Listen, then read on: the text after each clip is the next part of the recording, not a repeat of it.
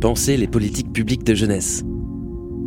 Une table ronde proposée par Anima Fac dans le cadre du programme Inventons ensemble la rentrée d'après. Avec Tom Chevalier, chargé de recherche CNRS au laboratoire AREN, Sciences Po Rennes et chercheur associé au CE, et Patricia Lomp, professeur en sociologie, titulaire de la chaire de recherche sur la jeunesse à l'EHESP. Une table ronde pour prendre de la hauteur, en partenariat avec Radio Campus France. Bienvenue à, toutes et à tous. Euh, moi, je suis Loris Birkemeyer, je suis euh, président d'AnimaFac. Bah, merci pour votre, votre présence à cette soirée qui s'inscrit dans le cadre du projet Rentrée d'après. Euh, Rentrée d'après, c'est un projet qui mobilise plusieurs assos, donc AnimaFac, Jet d'encre, les jeunes européens engagés et déterminés, le REFED, le Parlement européen des jeunes, Nightline ainsi que SN France. Et donc merci à toutes les équipes de ces associations qui ont contribué à l'élaboration du projet. Euh, la crise sanitaire qu'on traverse, elle a des conséquences sur nos identités, sur euh, nos identités étudiantes et nos identités tout court.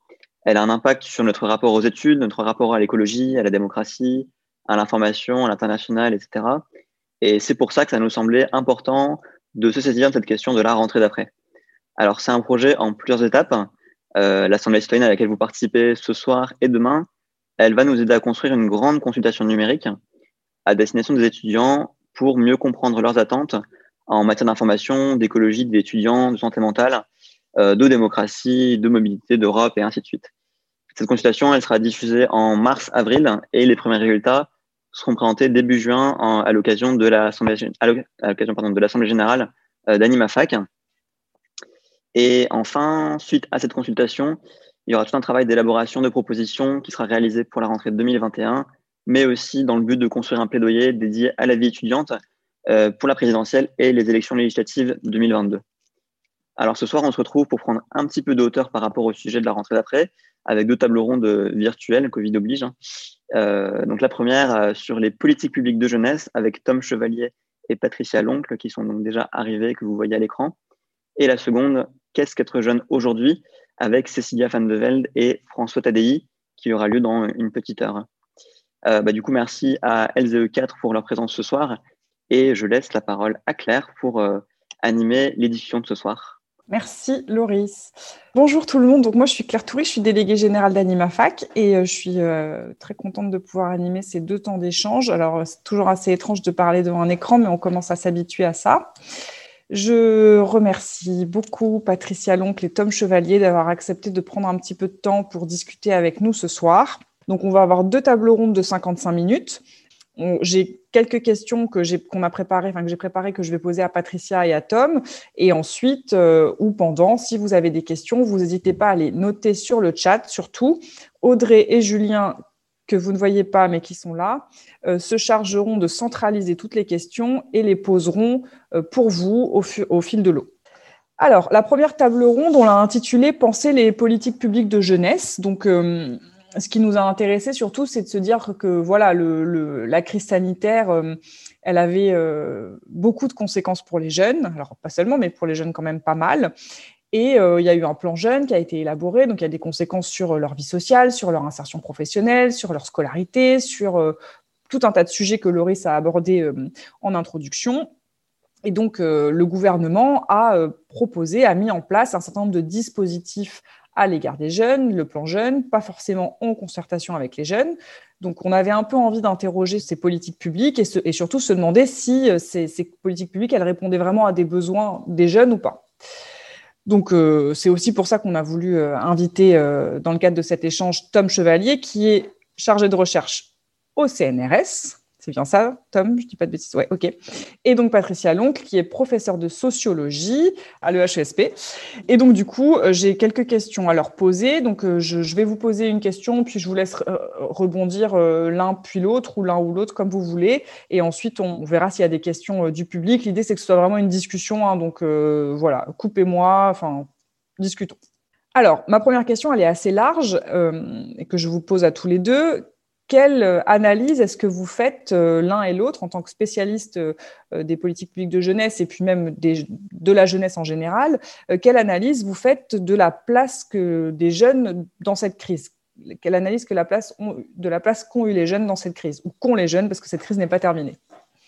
Alors, c'est peut-être une évidence, mais moi, ce que je voulais commencer par rappeler, c'est le, paradoxe dans lequel on est, d'une crise qui affecte, euh, du point de vue de la maladie, en tous les cas, prioritairement et plus gravement, a priori, les personnes plus âgées, plus de 50 ans, mais pendant laquelle ce sont finalement aux jeunes qu'on demande le plus euh, de modifier leur comportement.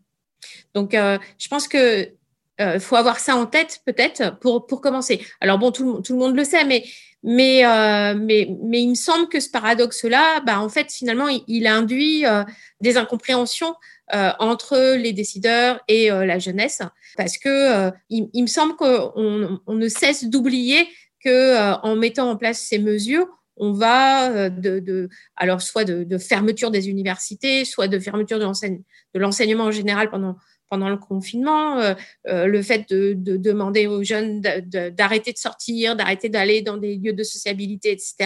Le fait du, coup de, les, de les brider dans leurs expressions culturelles, dans leur vie amoureuse, etc. au nom de la santé publique. Je ne dis pas que c'est que c'est pas bien, hein, mais, mais voilà, c'est quand même c'est quand même extrêmement contraignant pour une partie de la population. Et en fait, euh, il me semble que euh, on n'arrête pas d'oublier ça.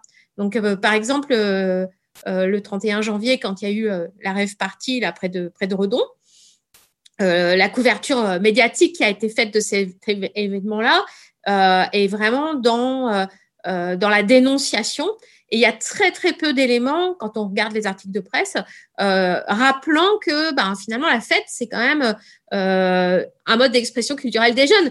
Et que ben, peut-être que euh, on peut essayer de comprendre pourquoi est-ce qu'ils transgressent d'une certaine manière. Alors, pas, nécessairement pour les excuser, mais au moins pour comprendre ce qui se passe. Quoi. Et, et donc, je pense que voilà, on est dans un paradoxe. Je passe la parole à Tom. Merci, Patricia. Tom Merci Patricia. Euh, merci Claire aussi euh, pour euh, l'invitation et l'organisation. je prolongerai un peu ce que, disait, dit Patricia en faisant la comparaison avec les autres crises qui touchent, les autres crises économiques qui, la plupart du temps, touchent les jeunes en, particulier. Donc ici, on a ce, ce, paradoxe un peu, un peu étrange de la crise sanitaire pour les plus âgés et la crise économique et sociale pour les plus jeunes. Euh, mais on pourrait se dire que la crise économique, quand il y a crise économique ou retournement de la mm. conjoncture, c'est souvent sur les jeunes que ça tombe en premier lieu de toute façon. Donc, a priori, ça pourrait être quelque chose d'assez, euh, classique en période, en période de crise. Mais justement, j'aimerais insister aussi sur le fait un peu, enfin, sur le côté un peu inédit de ce qui se passe euh, pour les jeunes en particulier, c'est que ça ne se limite pas à la crise économique. donc d'habitude, crise économique, les jeunes sont la variable d'ajustement, plus de chômage des jeunes, euh, plus de licenciements des jeunes puisque ce sont les derniers arrivés, etc. Mais la jeunesse, ce n'est pas seulement ça, ce n'est pas seulement l'entrée sur le marché du travail, c'est aussi plein d'autres choses, c'est aussi pouvoir faire ses études, quitter euh, le domicile parental, se mettre en couple, etc. etc. Et en fait, toutes ces euh, transitions qui se mettent en place au moment de la jeunesse, eh ben, elles sont impactées grandement par la, crise, la, crise actuelle et aussi par le confinement. Donc c'est non seulement euh, l'accès à l'emploi qui est touché, ce dont on parle la plupart du temps quand on parle des conséquences de la crise sur les jeunes, mais c'est aussi le fait que ben, les jeunes sont plus concernés par les logements plus petits et que du coup, en période de confinement, ben, c'est les jeunes que ça touche en premier lieu. Les jeunes sont aussi, euh, comme disait euh, Patricia, dans un moment où ben, il y a une forte socialisation via les fêtes, mais pas que, aussi parce que y a les études, mais il y a aussi la recherche de la mise en couple, euh, éventuellement la naissance d'un premier enfant à un certain moment, etc., etc. Et tous ces projets de vie sont aussi impactés par euh, le contexte actuel. Et donc c'est ça aussi qu'il faut avoir en tête, c'est que la jeunesse, c'est la recherche d'emploi, c'est la fin des études et la recherche d'emploi, mais pas que, c'est aussi la transition de le passage à l'âge adulte sur tout un, ensemble euh, d'aspects, et tous ces aspects sont impactés par le contexte actuel, le confinement et les conséquences économiques du confinement. Et voilà, c'est un peu le côté inédit qu'on a qu'on a aujourd'hui, qu'on n'a pas euh, dans les autres périodes de crise économique qui ont des impacts principaux sur euh, l'accès à l'emploi. C'est vrai qu'on, parce que là, il y a une grosse couverture hein, autour des étudiants ces derniers jours, euh, enfin ces dernières semaines et ces derniers jours. Il y a eu beaucoup d'articles, beaucoup de, d'interviews qui ont été euh, menées sur le sujet. Et les étudiants, ce qui ressort, et les jeunes en général, mais ce qui ressort chez les étudiants, c'est cette impression de perdre une année ou perdre deux années. Et donc, euh, voilà, on est un peu toutes et tous concernés par la crise sanitaire. Elle concerne, enfin la crise, oui, elle concerne pas seulement les jeunes, mais le rapport au temps et euh, le, les conséquences d'une année pour euh, quelqu'un qui a 40 ans et qui est très installé n'est vraiment pas euh, le même. Enfin, les, les conséquences, pardon, ne sont vraiment pas les mêmes pour quelqu'un qui a une quarantaine d'années que pour quelqu'un qui a 18 ou 19 ans, qui espère pouvoir vivre une vie étudiante dynamique, rencontrer des gens, se construire, acquérir un certain nombre de compétences aussi en échangeant avec des pairs et qui se retrouve soit confiné dans son 9 mètres carrés, soit confiné chez ses parents, ce qui est quand même aussi un sujet. Bah, je pense qu'on parle des étudiants, mais on pourrait aussi parler des adolescents. Parce que moi, je pensais beaucoup à eux en mars et je me disais, avoir 16 ans aujourd'hui et être 24 heures sur 24 avec ses parents, ça ne doit pas être facile pour les parents, mais ça ne doit pas être facile pour les ados non plus.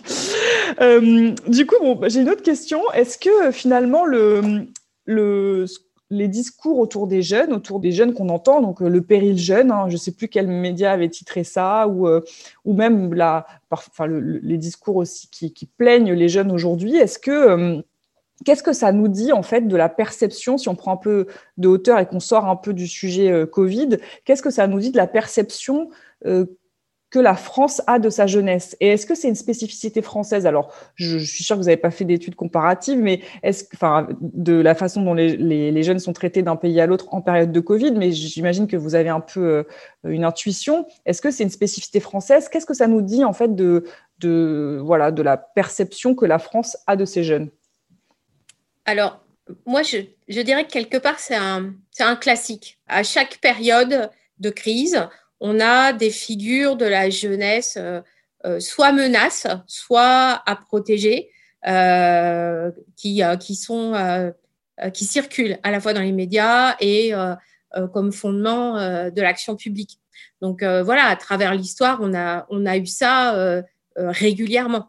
on peut prendre l'exemple des blousons noirs dans les années 60, par exemple. On peut prendre les punks à chiens, les jeunes à capuche. Enfin voilà, on a, euh, on a une, si on regarde l'histoire des relations entre l'État, euh, les jeunes, enfin l'État, la société et les jeunes, on voit comme ça une sorte de récurrence euh, des figures négatives, déficitaires de la jeunesse.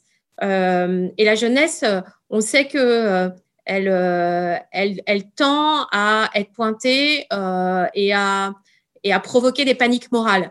Euh, parce que euh, les adultes ou les plus âgés ont du mal à comprendre euh, ces comportements et parce que voilà, il y a, y a, y a des, des, fossés intergénérationnels qui existent depuis, depuis toujours sans doute.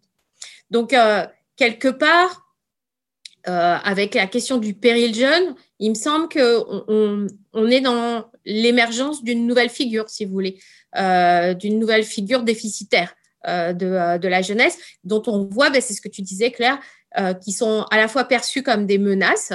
Donc on voit bien, on, va les, on va les dénoncer parce que voilà, ils ont des comportements inconséquents, parce que euh, euh, ils n'appliquent pas les gestes barrières correctement, parce que gna gna gna. et on va aussi les plaindre parce que voilà, ils sont dans des situations économiques difficiles et pas seulement économiques et, culturelles.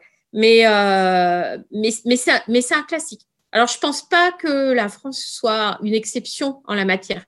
Euh, quand on discute avec les collègues qui travaillent sur les mêmes sujets que nous dans les, dans les autres pays. Alors effectivement, je n'ai pas fait d'études systématiques de revue de littérature, peut-être que, que Tom l'a fait, mais moi je ne l'ai pas fait. Mais en tous les cas, ils disent la même chose que nous. Donc euh, du coup, euh, je ne pense pas qu'on soit une exception. La question des paniques morales et de la jeunesse, heureusement, ce n'est pas limité à la France. Merci Patricia. Tom, je ne sais pas si tu veux Rapidement, euh, Patricia a dit, le, principal sur, euh, sur ce sujet, que c'est assez classique cet enjeu de la jeunesse euh, en provoquant des paniques morales, etc. je mentionnerai peut-être le fait que, en, reprenant d'ailleurs tes travaux, Patricia, en partie, le côté symbolique de la jeunesse, le fait que pourquoi il se passe ça quand on parle des jeunes, c'est que quand on parle de la jeunesse, pour les décideurs politiques, dans le débat public, souvent en réalité c'est pour parler d'autre chose. Donc, c'est pour parler de euh, l'État, de la nation, de la crise du Covid, de euh, la solidarité intergénérationnelle, etc. Et ben, pour parler de ça, on va parler de la jeunesse. Et la façon dont on va parler de la jeunesse, ça va être un moyen de parler d'autre chose en réalité. Donc, il y a, ce côté-là dans le discours public lorsqu'on parle de, la jeunesse. Je rajouterais peut-être juste un, aspect qui est le côté un peu systémique qui peut se passer la question c'était aussi euh, sur le côté comparatif entre les différents pays. Euh, il y a quelque chose d'assez systémique qui se, place, qui, se, qui se, passe dans les différents pays en relation entre l'image de la jeunesse et les politiques publiques, le système institutionnel qu'il y a, puisque par exemple, on a, on a des pays qui va considérer euh, dans ces politiques publiques euh, la jeunesse comme un âge de l'enfance. Donc c'est les pays où, par exemple, l'action publique est fortement familialisée et donc les jeunes sont vus comme des enfants, alors que dans d'autres pays, l'action publique est beaucoup plus individualisée. Donc, typiquement, on peut accéder aux prestations sociales à 18 ans. Donc, les, jeunes sont vus comme des adultes et pas comme des enfants. Dans les pays comme en France, par exemple, où on ne peut pas accéder avant 25 ans. Et donc, du coup, ça a des images différentes sur la, sur la jeunesse dans les politiques publiques, mais ça a des impacts ensuite sur le discours des, euh, des, hommes politiques. Et ça a des effets ensuite sur euh, les attitudes des jeunes eux-mêmes. Par exemple, dans, un travail que, que je n'aimais, j'ai vu que euh, dans les pays où c'est familialisé, donc dans lesquels on voit la jeunesse, les jeunes comme des enfants, eh ben, ça réduit en fait les niveaux de confiance des jeunes dans les institutions. Donc il y a un effet un peu, si vous voulez, de cercle vicieux. On ne va pas leur faire confiance en les reconnaissant comme des adultes, et donc les jeunes, en retour, ne reconnaissent pas euh, les institutions publiques et vont avoir un niveau de confiance bas. Et donc en fait, le fait qu'il y ait un niveau de défense plus bas, ça va déboucher sur des pratiques euh, différentes euh, des jeunes, par exemple peut-être moins de votes, peut-être plus euh, de pratiques politiques non conventionnelles, etc., qui va renforcer en retour les, les, les, attitudes négatives des décideurs politiques à l'égard des jeunes. Donc, vous voyez, ça peut faire un, un, un cercle vicieux aussi à cet égard-là quand on regarde le côté systémique entre politique publique, les images des jeunes qu'elle charrie, et ensuite en retour les attitudes et comportements des jeunes eux-mêmes vis-à-vis de ces institutions. C'est une crise de confiance d'une crise de confiance finalement, ça ça s'arrête jamais. Ouais, c'est intéressant parce que c'est vrai que quand on pense à la jeunesse finalement, enfin moi je l'ai toujours un peu lu comme ça, c'est ce côté un peu catégorie sociale mouvante par laquelle on passe tous et toutes. Donc finalement c'est assez facile de toujours s'en prendre d'une certaine façon à, cette catégorie puisque euh, ça n'a jamais rien de définitif parce que par définition on n'est pas toujours jeune et surtout euh, parce que on l'a tous été et donc, du coup, c'est comme si on avait le droit de se permettre euh, un certain discours à l'encontre des jeunes parce que, ben voilà, je l'ai été, donc euh, je ils le seront plus. C'est pas, c'est pas pour toujours. C'est vraiment juste un temps. C'est pas une identité absolue. Enfin, c'est peut-être pas très clair de ce que je dis, mais c'était juste une parenthèse. Je vais vous poser une autre question, et puis après, on prendra les questions des participants, participantes. Est-ce que vous, vous avez, enfin, qu'est-ce que vous pensez du plan jeune? Est-ce que c'est un plan qui est satisfaisant? Est-ce que, est-ce que ça, ça répond euh, à Enfin, les propositions du plan jeune, elles sont très axées emploi, finalement, emploi, formation. Et du coup, est-ce que c'est euh, suffisant? Alors, euh, je pose la question alors que vous avez dit justement que c'était une crise qui ne concernait pas que ça, mais est-ce que c'est suffisant? Et surtout, comment est-ce qu'on pourrait aller un peu plus loin? Je pense que dans, dans, le plan, là, il y a quand même un certain nombre de, mesures qui sont assez intéressantes. il, me semble. Hein, par exemple, la prise en compte des, jeunes ruraux et de l'éloignement euh, des universités. Euh, par exemple, euh, la décision de faire une troisième année de CAP pour les élèves les plus en difficulté. Enfin, il y a, y a, des pistes et je pense que c'est des pistes qui étaient, qui étaient déjà dans les discussions, notamment du Conseil économique et social depuis quelques années, qui, qui ont été pointées comme des choses intéressantes et à valoriser. Donc, donc c'est pas voilà c'est pas un plan inintéressant. Après, effectivement, comme tu le dis, Claire, il est, il est très axé emploi. Il est, euh, euh, voilà, on voit bien. Euh, alors, c'est pas, c'est pas, c'est pas très étonnant. On voit depuis quelques dizaines d'années maintenant un accent de plus en plus fort mis sur la question de, de, l'emploi dans l'action publique qui concerne les jeunes. Hein. C'est quand même un sujet qui est de plus en plus centrale. Donc, quelque part, ben, euh, là, on a, on a un peu le résultat de, ça dans, ce plan. Moi, ce qui me, ce qui me dérange euh, dans la manière dont les choses sont présentées, c'est que justement, on est complètement dans le modèle du déficit. Euh, alors qu'il s'agisse de l'emploi et de, l'école, hein, voilà, on parle des décrocheurs sans prendre, sans prendre de précautions, sans dire les jeunes qui décrochent, par exemple. Enfin, on, a une naturalisation des catégories qui est quand même très évidente. Et puis, on présuppose que les jeunes sont en perdition. Donc, euh, par exemple, sur euh, le service civique, euh, c'est pour les jeunes en quête de sens. bon, voilà, on pourrait formuler les choses un peu différemment, il me semble, hein, être peut-être plus positif, plus moins, moins, dans, moins dans le déficit. Quoi. Donc, moi, c'est surtout ça qui me, qui me dérange, de, de se dire, mais finalement, on entre par là et puis, on, a ce regard qui est complètement focalisé sur l'emploi, alors qu'on voit bien que euh, aujourd'hui, il y a, euh, euh, concernant les jeunes, plein d'autres types de, centres d'intérêt qui pourraient donner lieu à de l'action publique, et notamment justement toutes les questions culturelles, sociales, etc. Là, c'est extrêmement fermé.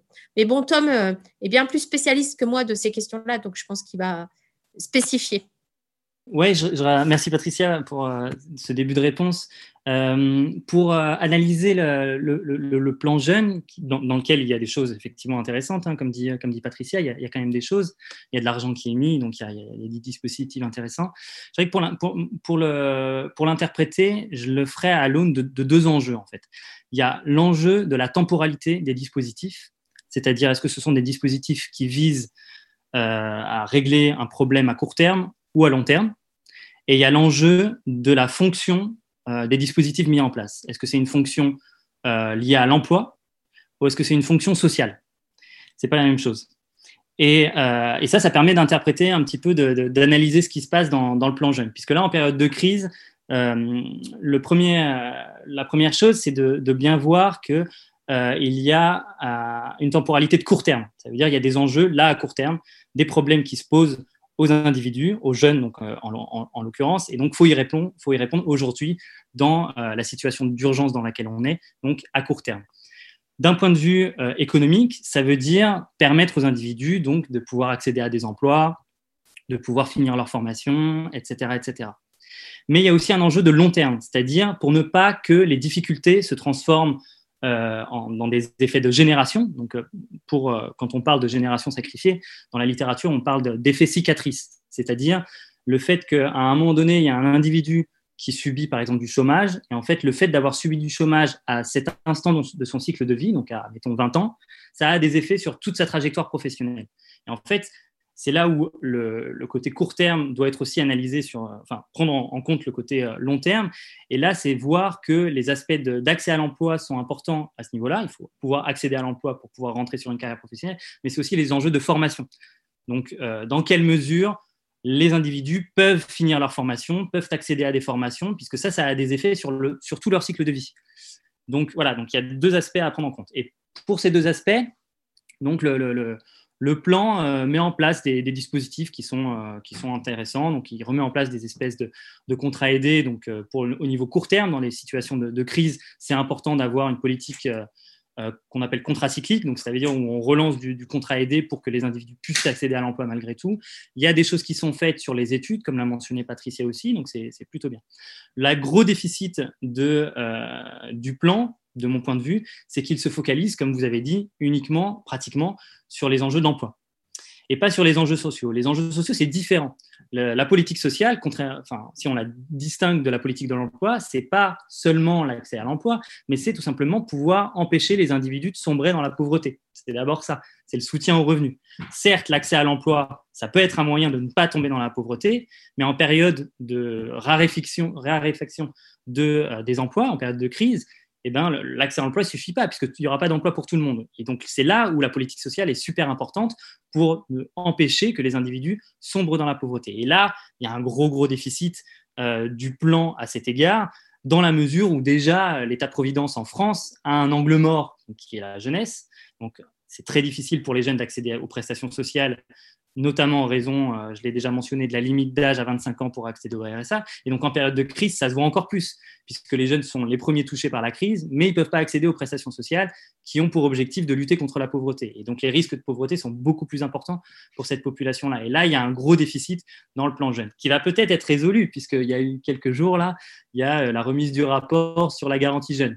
Et ça, pas sa généralisation du coup maintenant, mais son universalisation. Donc ce serait quelque chose de très très positif vu que l'ouverture du RSA moins de 25 ans n'est pas euh, à l'ordre du jour. Donc voilà, donc à voir ce qui va se passer.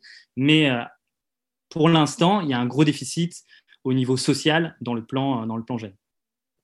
Merci beaucoup. je vais laisser Audrey ou Julien nous faire un petit état des lieux des questions. Alors, il y a plusieurs questions. Alors, il y avait une première question. Quelle valeur a mon diplôme si je l'obtiens durant cette période? Voilà, c'est une question que les étudiants se posent beaucoup, euh, je pense, en ce moment. Donc, euh, c'est une première question. Euh, il y a une question aussi sur les pays qui considèrent les jeunes comme des enfants ou comme des adultes. Est-ce qu'on peut avoir quelques exemples voilà, pour étayer un peu le propos? Ensuite, il y a aussi une question je suis totalement d'accord avec vous sur le constat actuel de la jeunesse à cause du Covid. Je me demande maintenant quelles seront les conséquences à long terme, donc sur 5 à 10 ans, de cette année gâchée, perdue, volée. On ne sait pas trop quel terme choisir. Et voilà, sur les, sur les aspects sociaux, au niveau des associations étudiantes aussi, euh, sur le travail, l'implication citoyenne. Euh, tout cas, c'est une question. Et euh, ensuite, il y avait une question aussi plus, enfin, c'est pas, c'était un propos, mais donc sur l'isolement en fait des jeunes, notamment en zone rurale.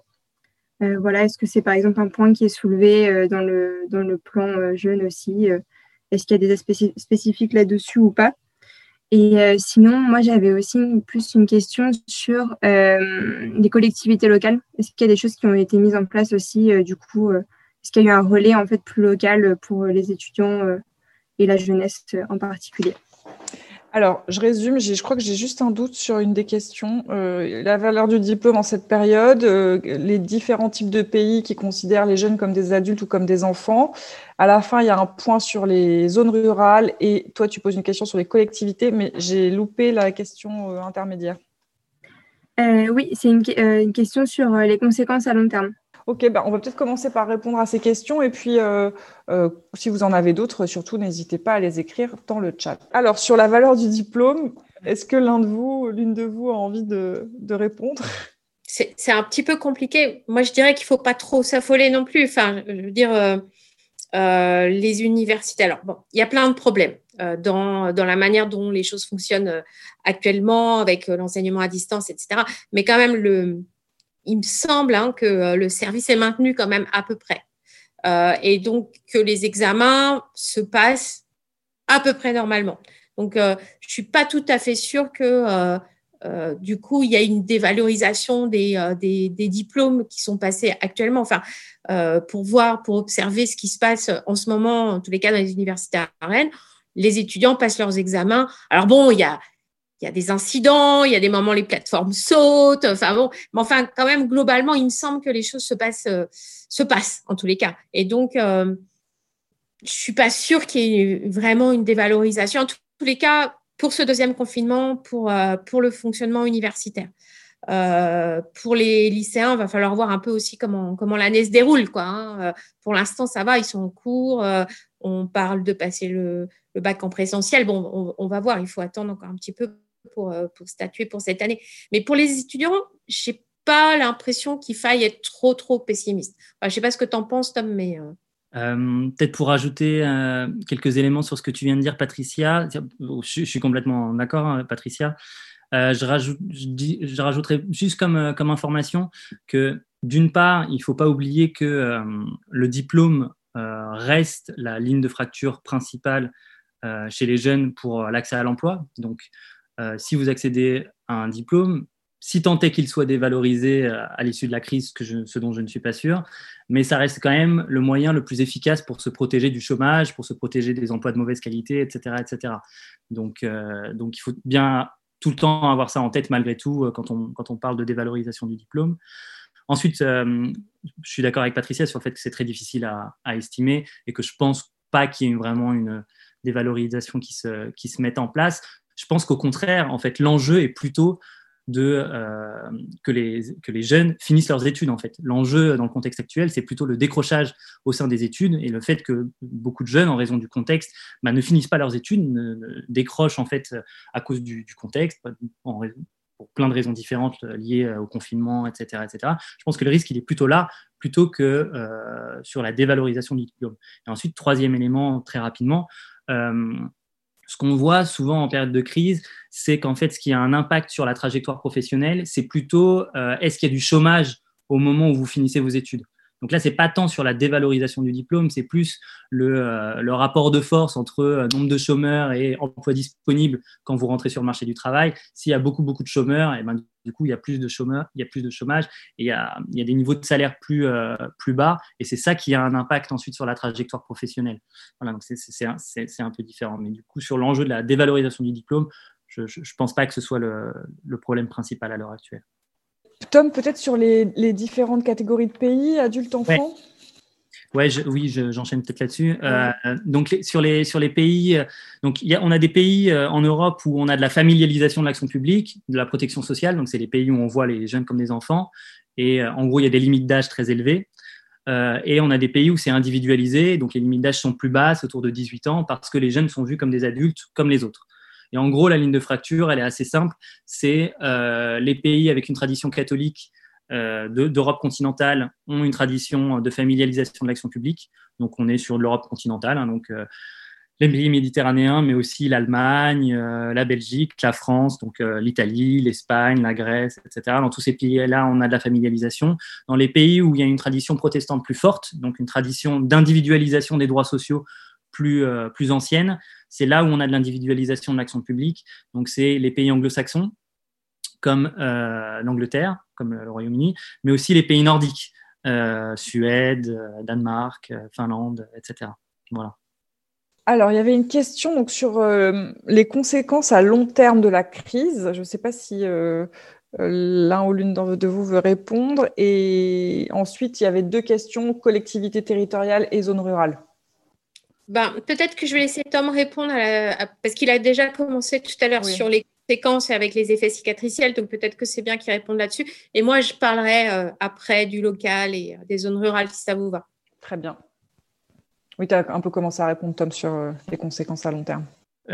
oui, oui, j'aurais pu enchaîner effectivement pardon, sur les, conséquences à long terme. donc oui, l'enjeu, l'enjeu sur les conséquences à, à long terme, c'est dans quelle mesure, en fait, euh, ce qui concerne la tranche. En fait, quand on parle de jeunesse, on parle de deux choses. On parle de la tranche d'âge ou on parle de la génération. Quand on parle de la tranche d'âge, les effets qui touchent une tranche d'âge disparaissent au fur et à mesure qu'on grandit. Quand c'est génération et plus tranche d'âge, les effets qu'on a vus étant jeunes, en fait, perdurent tout au long du cycle de vie.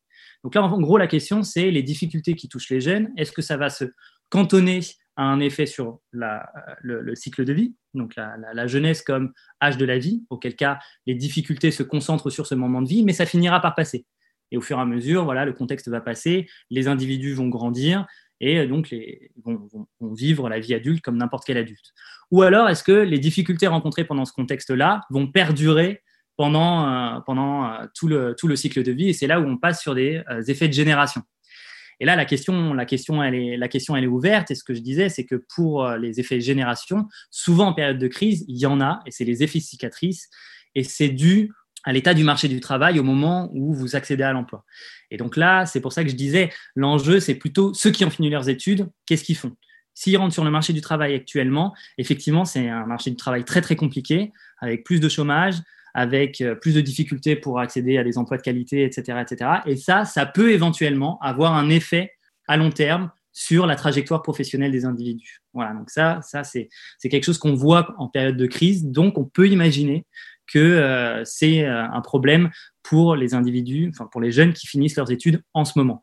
Et c'est pour ça qu'on voit souvent dans ces périodes-là aussi, en fait, un, comportement d'adaptation en fait des, des jeunes qui en fait, plutôt que de rentrer sur le marché du travail dans la période de crise, eh ben, ils vont prolonger leurs études pendant un ou deux ans, puisque euh, voilà, c'est peut-être mieux en fait d'accumuler du capital humain euh, pendant cette période plutôt que de rentrer sur un marché du travail dégradé qui aura peut-être des conséquences sur le long terme. Donc voilà, donc c'est ce qu'on ce voit, c'est ce qu'on voit actuellement.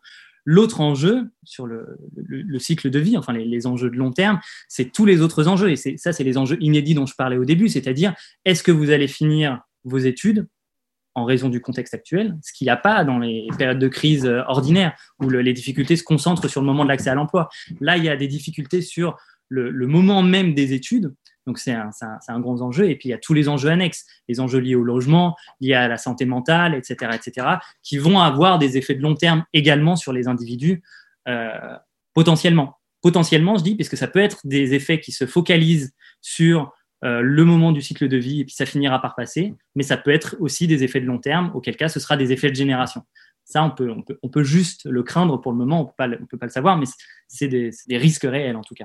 Certains s'inquiètent aussi de toutes les compétences euh, informelles finalement qu'on va acquérir euh, sur les bancs de la fac, enfin ou sur les bancs de l'école, peu importe, mais dans les échanges informels, comprendre que le rapport à l'enseignant n'est pas le même, par exemple, quand on est université, pardon, étudiant que quand on est lycéen, que euh, voilà euh, travailler en groupe c'est pas pareil. Euh, tout ce qu'on peut acquérir aussi quand on va boire une bière à la sortie d'un cours. Enfin toutes ces compétences là qui sont réutilisables enfin qui sont utilisables et précieuses sur le marché de l'emploi qui finalement seront acquises mais assez tardivement. Enfin bon, je ne sais pas si, comme tu dis, Tom, c'est un peu trop tôt pour le dire, mais certains s'en préoccupent déjà là, notamment pour les étudiants de première, deuxième année, parce que les autres, ils ont déjà un, certain, un certain bagage. Oui, ça, je pense que c'est un vrai, euh, c'est un vrai souci. Tout ce qui est de l'ordre de euh, l'éducation euh, informelle dans l'éducation formelle finalement, hein, si, on veut dire les choses comme ça, qu'on n'a pas. Et, et, en tant qu'enseignant, enfin moi, c'est une chose qui me préoccupe énormément parce que bah, toutes les discussions qu'on a dans les couloirs avec les étudiants qui n'osent pas lever la main parce qu'il y a des grands groupes, euh, etc., puis qui disent euh, Madame, euh, voilà, il y a un truc que j'ai pas compris. Bon, bah ça, ça n'existe pas avec Zoom, quoi. On peut pas, on peut pas retrouver ça. quand on a une classe en face de soi, on voit bien quand quelqu'un décroche, quand il n'a pas compris, il y, a, des mimiques, voilà. Bon, bah c'est tout ça qu'on n'a pas là en ce moment et qui assèche finalement les, les, relations enseignants-enseignés et, je pense qu'effectivement, c'est vraiment une préoccupation. Euh, alors bon, sans parler d'isolement, on va y revenir après, mais, mais je crois que ça, ça, euh, on, est vraiment dans une autre relation. Alors bien sûr, c'est mieux que rien. C'est mieux d'avoir Zoom que de pas, de pas de rien avoir. Évidemment, on arrive quand même à communiquer un peu, mais euh, mais on perd énormément quoi dans, dans la relation des étudiants entre eux surtout quand ils, quand ils n'ont pas eu le temps de constituer des groupes classes, en fait, avant, euh, avant les périodes de, de, euh, confinement. Et puis, euh, et puis entre les, les enseignants et, et les étudiants. Est-ce que tu veux enchaîner, Patricia, sur les zones rurales et les collectivités? Alors, sur les zones rurales, ce que je dirais, c'est que la situation, elle était déjà difficile dans les zones rurales. Hein. ça avait, la situation des jeunes en zone rurale, euh, elle, a, été mise en avant un peu hein, ces derniers temps, euh, à la fois dans les rapports publics avec euh, les saisines du Conseil économique et social sur cette question-là, et puis par la production d'un certain nombre d'ouvrages. donc, on, peut penser à, l'ouvrage de Benoît Cocard qui, qui s'appelle Ceux qui restent, le rapport de Yael Amselem Mangui sur les filles du coin, euh, on a aussi euh, les Invisibles de la République. Enfin bon, voilà. Ces derniers temps, euh, depuis deux, trois, quatre ans, on a quand même des productions scientifiques qui ont permis de faire un peu le point sur les difficultés de la jeunesse rurale, aussi bien en termes d'isolement, en termes d'accessibilité aux services, pas seulement à l'éducation d'ailleurs, hein, mais au transport, à l'information, etc. Euh, la mauvaise couverture euh, Internet euh, d'une partie des territoires. Enfin, voilà, il y a. Et, du coup, une autocensure des jeunes ruraux par rapport aux études, par rapport aux emplois auxquels ils pourraient briguer si on tient compte seulement de leur niveau scolaire. Enfin, voilà, c'est quand même un, un champ qui a été quand même assez renseigné ces derniers temps. Euh, et, bien renseigné. Hein. On a appris plein de choses. Il y, avait eu, un déficit de recherche sur cette question pendant les, euh, mettons, les 30 dernières années où on s'était occupé beaucoup des jeunes urbains, des jeunes politiques de la ville, etc. Bon, là, j'ai l'impression qu'on a un peu rattrapé le retard. Euh, et, et, du coup, la crise du Covid eh ben, elle renforce ça. Elle renforce les constats qui ont été faits par les collègues. C'est-à-dire que effectivement, quand on est isolé en zone rurale et qu'en plus il y a le confinement, ça ne fait que renforcer les choses euh, quelque part. Quoi. Donc, euh, je dirais que c'est, ça n'a pas changé complètement la situation, ça l'a renforcé seulement. Je dirais ça. Euh, il me semble. Hein. Et, le fait, bah, il y, a des difficultés particulières, et notamment le fait d'avoir des mauvaises connexions Internet. Là, bon, évidemment, ça, ça a rendu la situation assez critique d'un certain nombre d'un certain nombre d'étudiants euh, qui ont, du mal à suivre les cours euh, euh, ou à être en contact avec les autres de, ce fait-là. Donc voilà ce que je dirais sur les zones rurales. sur les collectivités locales, j'avouerai, je ne sais pas. Je ne sais pas ce que les collectivités locales ont mis en place. mais ce que, ce que j'ai vu, moi, dans, dans, les enquêtes que j'ai pu mener, c'est plutôt du côté des jeunes et des organisations qui regroupent des jeunes, des associations et des collectifs, etc., euh, quand même des mobilisations extrêmement importantes dans les territoires, au niveau local, pendant euh, le premier confinement, encore maintenant, en termes de, de solidarité. Euh, euh et, et, et, ça, c'est très fort. À, à Rennes, il y a eu des collectifs interassociatifs qui se sont montés avec énormément de jeunes euh, parmi euh, les membres de ces collectifs euh, pour, par exemple, faire de la, distribution d'aide alimentaire, par exemple. Hein. Donc, il y a eu des mobilisations extrêmement fortes des jeunes dans les territoires, sans doute à titre individuel, mais aussi dans, dans l'action collective. Donc, je dirais ça sur les territoires. Du coup, je, je ne réponds pas à la question sur les collectivités locales parce que je ne sais pas trop. Je sais qu'il y a d'autres questions, mais je voulais juste vous en poser une pour, ne pas oublier. Donc, on a eu le plan jeune d'un côté, et dans le même temps, même si ça n'a rien à voir, on a une convention citoyenne pour le climat qui a été organisée. Donc, on a quand même des actions de démocratie participative qui sont euh, euh, assez fortes, qui ont été menées de façon assez forte. Est-ce que finalement, on n'aurait pas pu faire mieux dans le comment dire ça, dans, le, dans le, la prise en compte des besoins et des attentes des jeunes Parce que c'est toujours un peu, je trouve, hein, c'est toujours un peu le problème enfin, des politiques publiques de jeunesse, c'est que bah, c'était le titre de ton bouquin, Patricia, je ne sais plus précisément, mais euh, euh, c'est qu'on fait toujours euh, à leur place et pas avec eux, et du coup on propose des choses qu'on pense être ce qu'ils veulent voir être mis en œuvre, alors que ce n'est parfois pas le cas. Et donc du coup, est-ce qu'on n'aurait pas pu penser dans cette période, bon, je sais qu'il y a plein de choses à faire, mais dans cette période, est-ce qu'on ne pourrait pas penser des, actions de démocratie participative, un peu ce qu'on essaie de faire avec cette assemblée citoyenne finalement, mais euh, où on prend mieux en compte les, vrais besoins et les vraies aspirations de, de cette jeunesse, de ces jeunesses plutôt? Ah bah ça, c'est certain, on pourrait faire mieux parce que là, on, on fait vraiment pas bien. Donc, euh, donc euh, le, la marge d'amélioration, elle est énorme hein, quelque part. Hein. effectivement, hein, c'est alors, on, est dans un, classique, là encore, hein, de euh, faire à la place des jeunes sans, euh, les concerter. Bon, après, euh, la Convention citoyenne pour le climat, voilà, elle a bien fonctionné dans, dans, dans la concertation. Après, on, voit qu'en ce moment, son, son, impact sur les politiques publiques, c'est autre chose. Quoi.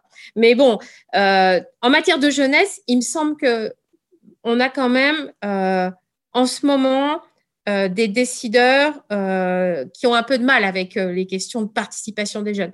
Si on regarde ce qui s'est passé à Poitiers avec autour de la, fédération des centres sociaux et les débats qui n'ont pas eu lieu en fait entre la secrétaire d'État et les jeunes, avec des dialogues de sourds, les jeunes disant bah voilà ce qui nous intéresse c'est ça et ça, et puis en face une secrétaire d'État qui est quand même en charge de la jeunesse et de l'engagement qui leur dit mais non, euh, c'est pas là que vous devez aller, la République, gna gna gna, euh, et qui essaye de leur faire euh, chanter la, Marseillaise. Bon, voilà, on est, on, est dans, dans, un peu le degré zéro de la démocratie participative. Hein. Donc, euh, je pense que franchement, là, il y a, y, a, y a vraiment une marge d'amélioration considérable possible. Euh, et, et, ça va pas du tout de ce point de vue-là. Une des questions qu'on se pose dans le cadre de ce projet, c'est, euh, alors c'est vrai pour tous les individus, mais peut-être encore plus à cette période de vie, est-ce que finalement euh, le rapport à la démocratie ne va pas être profondément transformé quand on a vécu autant de privations de liberté individuelle, même si c'est sans doute pour de bonnes raisons, c'est pas à moi d'en juger, mais est-ce que, est-ce que ça n'interroge pas profondément quand on a 18, 20, 25 ans d'être confiné, de vivre un couvre-feu? Enfin voilà, c'est quand même. Enfin, s'il y a un an, on nous avait dit ça, je sais pas si, enfin voilà, je sais pas vous ce que ça vous fait. Moi, quand je regarde un film maintenant où les gens sont très nombreux dans une salle, j'ai l'impression que c'est de la science-fiction. Alors qu'en fait, c'est un peu ce qu'on est en train de vivre, mais de la science-fiction, je veux dire. Enfin, vous voyez, c'est très bizarre. Bon, bref, c'était pas une question, mais euh, Tom, je sais pas si tu voulais compléter ce que disait Patricia. Euh, ouais, peut-être sur, euh, sur, le, mode de participation euh, des jeunes. Ce qui est important de voir, c'est partir du fait que déjà en France, on n'a pas une grosse prise en compte de la société civile en général. Donc, il faut aussi avoir ça en tête. Ça veut dire on ne prend pas en compte les jeunes, on ne prend pas en compte la société civile en général. Donc, en fait, c'est les jeunes parmi d'autres catégories de la population. C'est une pratique de pouvoir qui est très, très particulière en France, qui est très verticale. Ça vient du haut, ça vient du parti politique qui, qui a la majorité et qui a la présidence. Et on ne prend pas du tout en compte ensuite ce qui vient par le bas euh, de la société civile. Donc c'est vraiment un trait caractéristique de la, de la démocratie française. Et donc les jeunes en pâtissent comme plein d'autres catégories euh, de la population euh, en pâtissent par ailleurs. le, le, modèle de la Convention pour le climat avec du, tirage au sort, typiquement, ça pourrait être un moyen pour redonner de la, de la voix aux jeunes, mais tout comme ça pourrait donner, redonner de la voix à d'autres catégories de la population en contradiction avec ce mode de démocratie par ailleurs. Mais là, comme disait Patricia, on, tente, ça marche pas trop, c'est pas trop pris en compte puisque ça rentre pas du coup dans cet exercice du pouvoir assez vertical, donc ça donc ça marche pas trop. Et ce que ce qu'on voit, c'est qu'en fait, enfin moi dans, dans, dans, mes études comparées, ce que ce que j'ai pu voir, c'est que pour les enjeux économiques et sociaux, ça se joue pas sur euh, la participation euh, des jeunes de toute façon, puisqu'en gros, les jeunes, ils vont plus ou moins participer d'un point de vue électoral, en fonction des différents pays, mais de toute façon, c'est pas une clientèle électorale suffisante pour que les partis politiques la prennent vraiment en compte. Donc, ils la prennent en compte de temps en temps en fonction du bord, mais c'est pas vraiment déterminant. Ce qui est déterminant, c'est par ailleurs euh, ce qu'ils vont avoir comme stratégie économique, comme stratégie éducative, etc. des trucs très très macro qu'on pas c'est pas lié aux jeunes euh, explicitement, mais ça a des effets sur les jeunes concrètement. Et, euh, c'est un peu ça qui fait la différence entre les, différents pays. Donc ça, se joue moins sur la participation des jeunes, euh, sur les enjeux économiques. En revanche, pour répondre aussi à une question qui, a été posée sur le chat, sur les enjeux non socio-économiques, donc sur les enjeux plutôt ce qu'on appelle sociétaux, euh, là, la participation des jeunes et notamment la participation qu'on appelle non conventionnelle via les mobilisations collectives, ça peut avoir des effets. Donc, quand on parle de violence violences policières, euh, les enjeux euh, de racisme, etc., les mobilisations collectives peuvent avoir des effets euh, plus forts. En revanche, sur les enjeux économiques et sociaux, tout ce qui est chômage, pauvreté, protection sociale, ça n'a pas trop d'effet en fait. Merci beaucoup. Alors, il y a des petites questions. Oui, donc il y avait une question sur est-ce qu'on peut envisager une nouvelle prise en compte de la jeunesse comme acteur politique suite au mouvement d'engagement actuel et donc est cité notamment les questions écologiques, la lutte contre les violences policières? Euh, et ensuite, il y a des questions. On a, en fait, ça a déjà été plus ou moins répondu donc, sur le décrochage euh, scolaire, comment on peut euh, voilà, y remédier, accompagner les étudiants, mais aussi les lycéens qui, vont, qui entrent à l'université. Et aussi les effets de long terme, donc pas seulement les aspects donc, économiques ou sociaux, mais aussi en termes de valeurs. donc, ce qu'on attend de la société. Sur, sur, la jeunesse comme acteur politique, en fait, c'est pas parce que les, décideurs euh, ont du mal à se concerter avec les jeunes et à les impliquer à toutes les étapes en fait des politiques publiques. Euh, c'est pas pour ça que les jeunes sont pas un acteur politique parce qu'en fait ils sont euh, ils sont engagés, ils sont extrêmement présents et euh, ils font du bruit et et, et, et, donc c'est pas tout à fait la même chose. on on peut pas dire parce qu'on on a du mal à se concerter avec eux que les jeunes ne sont pas un acteur politique. C'est pas au même endroit du débat que ça se pose, quoi, quelque part, quoi. Donc, je pense que effectivement, les jeunes sont constituent un groupe qui a des revendications et, on a bien vu avec toutes les mobilisations sur le climat il y a deux ans, ils peuvent se faire entendre et se mobiliser sur tout un tas de sujets sociétaux extrêmement importants et même obliger le débat public à, évoluer. Si ça vous intéresse ces questions-là, je vous invite à aller voir, je ne sais pas s'il est encore en ligne, mais euh, le, documentaire en deux parties là, qui était sur Arte, qui s'appelle euh, Histoire bruyante de la jeunesse, euh, qui va de 1949 à, aujourd'hui et qui, en fait, passe en revue les mobilisations radicales des jeunes à travers la musique depuis, depuis 1949. C'est extrêmement intéressant parce qu'on voit euh, à travers ce documentaire une succession comme ça de mobilisation des jeunes qui sont euh, effectivement des acteurs politiques à part entière. Quoi. Euh, je dirais ça sur ce plan-là. Et, sur le décrochage, je ne sais pas si, si vous avez un, conseil, parce que c'est vrai que c'est une question qui se pose. Comment est-ce qu'on fait pour que les lycéens et, et les étudiants ne décrochent pas? Enfin, quel sens on peut trouver, quel sens leur donner? Alors bon, je, le dis de façon négative, Patricia, désolée, mais je ne sais pas comment le tourner de façon positive. Le problème, c'est sans doute qu'il n'y a pas de débat un peu général organisé entre les enseignants pour voir comment faire. Quoi. Euh, mais quand on a des petits groupes comme ça où on est dans l'échange de pratiques, euh, on essaye d'inventer des, des, manières de faire. Enfin, moi, je sais que pendant le premier confinement, euh, euh j'ai fait énormément de coups de fil avec les étudiants. Euh, on, peut, on peut essayer d'individualiser en fait le suivi. Alors bon, c'est sûr, c'est plus facile. Moi, j'ai des M2, donc j'ai des petites classes. Quand on a des amphis de 400 personnes, c'est autre chose. Quoi. Mais, mais mais je dirais que la réponse, c'est l'individualisation dans la mesure du possible. Quoi. Mais bon, plus facile à dire qu'à faire dans certains cas. Oui, c'est vrai, parce que bon, là, l'objet de notre discussion, c'est les jeunes, et l'objet de notre week-end, de, notre travail, c'est la vie étudiante, les étudiants. Mais enfin, ça a été dit sur Inter hier, les enseignants, en ce moment, c'est un boulot de dingue qui est demandé mm. aux, enseignants, aux enseignants-chercheurs. Enfin voilà, c'est quand même euh, mm. euh, parler tout mm. seul devant une caméra, euh, suivre ensuite les étudiants, s'assurer qu'ils décrochent pas, qu'ils ont bien compris, etc. Enfin, c'est hyper difficile, ça c'est sûr. Je voulais juste répondre peut-être à la question sur les valeurs. Je peux pas trop répondre sur le, fond, c'est-à-dire quel type de valeurs vont émerger de cette situation. Juste rappeler et mentionner en fait l'ouvrage de Vincent Tiberi qui s'appelle Les citoyens qui viennent et qui en gros est une analyse du euh, renouvellement générationnel et du lien aux valeurs, et notamment aux valeurs politiques euh, des différentes générations, et où il montre qu'en fait, ben, en fonction de la génération à laquelle on appartient, c'est-à-dire de l'année à laquelle on est né, on n'a pas les mêmes valeurs. Et euh, comment il l'explique, enfin, comment, quelle est sa théorie derrière, c'est de dire, en fait, nos années d'enfance et de jeunesse, c'est des moments de socialisation où on construit des valeurs via la famille, mais pas que, via le contexte global, et que c'est euh, cette socialisation qui intervient pendant l'enfance et la jeunesse qui construit certains types de valeurs et qui ensuite se cristallise au moment de la jeunesse. Et donc, une fois ensuite qu'on est dans l'âge adulte, elle reste. Et c'est ça qui fait l'effet génération. Après, ça reste sur tout le cycle de vie.